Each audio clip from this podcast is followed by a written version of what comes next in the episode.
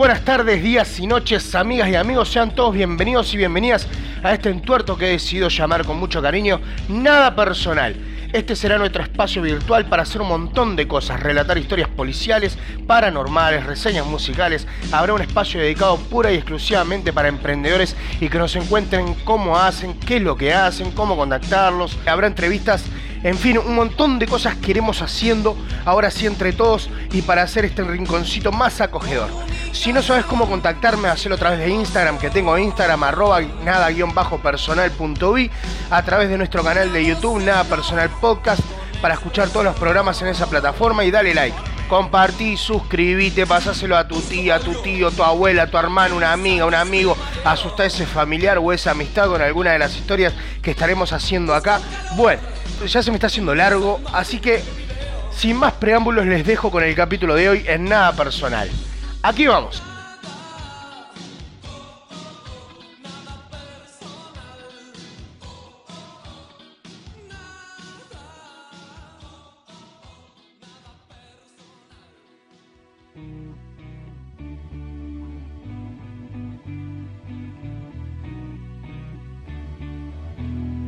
Hoy en martes de reseñas musicales, voy a contarles no solo la historia de, en lo personal, una de las bandas argentinas que mejor sonaba de aquel rock and roll de los 80. Creo, una de las mejores épocas del rock nacional del vecino país. Las décadas de los 80 y los 90, obviamente atraído por una gran convulsión social que fue el inicio de la dictadura y el fin de la misma, así como la guerra de las Malvinas, trayendo consigo grandes canciones y con ello grandes músicos y estéticas bien definidas, ganando el reconocimiento internacional. Nombrar un solo músico de esta época sería una falta de respeto, pero si yo te digo estos nombres, Charlie Alberti en batería, Zeta Bocio en bajo y el mítico y ya legendario Gustavo Cerati en voz y guitarra, ¿de quién te puedo estar hablando? Sí, de ellos, nada más y nada menos que de Soda Stereo. Va música.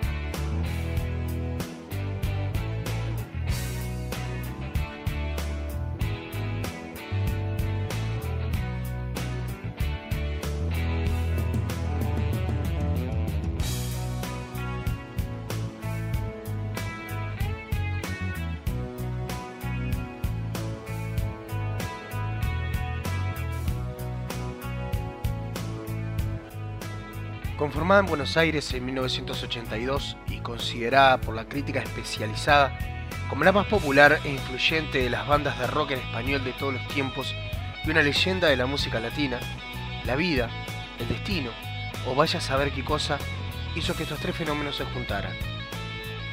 Cerati y Zeta se les ocurrió estudiar publicidad al mismo tiempo en la Universidad de Salvador de Buenos Aires, y Charlie Alberti en aquel momento llamaba a la hermana de Gustavo para tirarle onda, hasta que una de esas llamadas fue atendida por el propio Gustavo. Mi hermana, mi hermana fue la que me dijo, tengo un tipo que me anda persiguiendo, qué sé yo, que es baterista, por favor atendelo porque es realmente un tipo obsesivo. fue muy buena como lo definió. En esa llamada, que harían ir a verlo tocar la batería con Z a su casa. Así que el 19 de diciembre de 1982, la banda toca por primera vez en el cumpleaños de quien a lo largo de la historia sería el director de sus videos, el señor Alfredo Lois. En 1984, con la ayuda del músico eh, Marcelo Moura, es que Soda pone a grabar su primer disco. En octubre de 1985 editan el segundo disco cuyo nombre da lugar a este espacio en el aire virtual. Nada personal.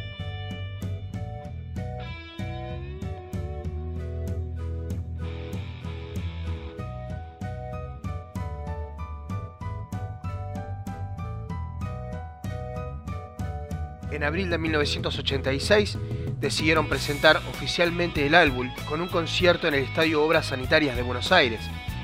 Realizaron cuatro históricas funciones a lleno total, sumando unos 20.000 espectadores. El 11, 12 y 13 de ese mes. Durante la primera de las tres funciones se filmó un video en vivo de larga duración, editado pocos meses después. Bobby Flores, el conocido crítico musical y cofundador de la revolucionaria radio Rock and Pop de Buenos Aires, terminaba de esta manera su crónica sobre el recital.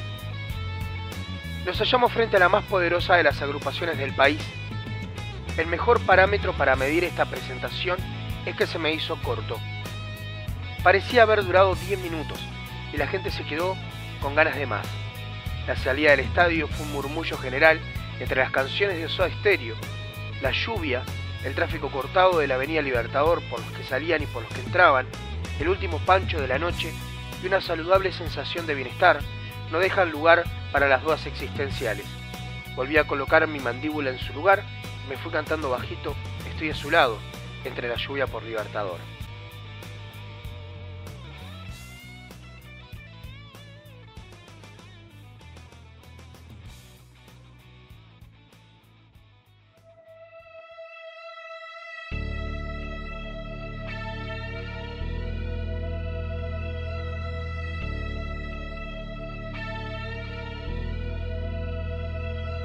Pero vamos a nada personal.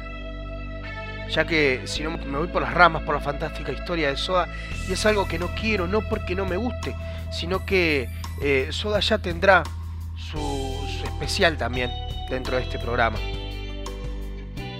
Nada Personal fue el nombre del segundo disco de la banda, editado en 1985 pero presentado en 1986. Es el primer track del disco y como otras canciones de esta banda, como Sobredosis de TV, Dietético o Por qué no puedo ser del Jet Set, la letra de Nada Personal se refiere al vacío emocional en la sociedad de información.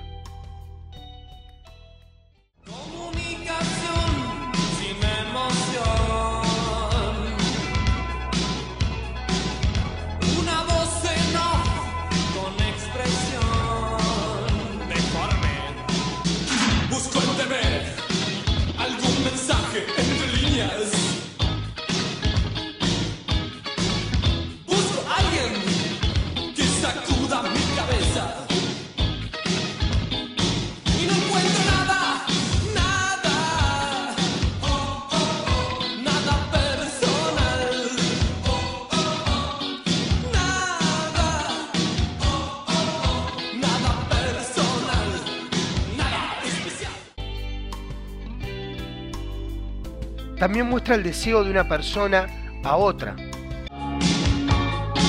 Sinceramente, sería tan bueno tocarte. Pero que a la vez ese cuerpo no existe. Pero es inútil. Tu cuerpo es de látex. O no es lo que se ve. Las letras de Gustavo Cerati se prestan para infinitas interpretaciones, dado que utiliza los dobles sentidos y usa bastantes referencias a temas sexuales. Una, lectura literal lleva al oyente a imaginar a un hombre solitario mirando una película que lo excite. Busco calor en esa imagen del video. Pero se frustra porque no encuentra nada personal. Frustración erótica vuelve a ponerse en evidencia cuando dice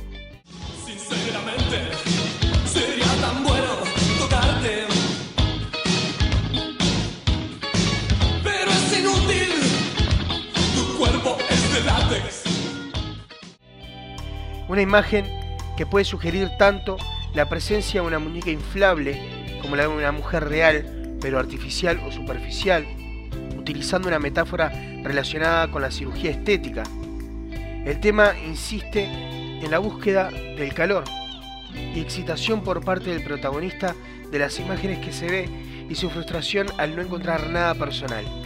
La canción más bien el estilo bailable del primer álbum de Soda Stereo, con evidente influencia New Wave, según The Police, y el enfoque dark de The Cure. Pero también está compuesta con una estructura musical más complicada, alternando ritmos y climas. Comienza con un riff bajo de guitarra que recuerda al de Dietético, al que se le va sumando el resto de los instrumentos. El estribillo, cantado por Cerati, juega con las expresiones nada y nada personal, mientras el resto de la banda y el público en las interpretaciones en vivo me acompañan con un coro respondiendo un oh, oh, oh, que se vuelve muy conocido. Fue interpretada desde la gira presentación del primer disco de Soda a fines de 1984 hasta la gira Doble Vida a principios de 1989. Fue rescatada en dos shows en la gira Sueño Estéreo en septiembre de 1995. Increíblemente no se la incluyó en el último concierto de la banda en 1997, pero se la rescató para la gira Me Verás Volver en el año 2007. Nada personal logró el puesto número 74 de las 100 mejores canciones del rock argentino por la revista rock.com.ar en el año 2007. Así que bueno amigos, con esto voy concluyendo la reseña del día de hoy. Es una reseña cortita, Yasuo tendrá su este, propio especial también en este